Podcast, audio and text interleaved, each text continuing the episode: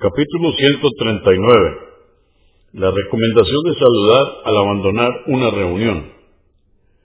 869. Narró Abu Huraira, que Alá esté complacido con él, que el profeta, la paz de Dios con él, dijo, si alguno de vosotros llega a una reunión, que salude, y cuando quiera retirarse, que salude nuevamente, pues el saludo de llegada es tan importante como el de despedida.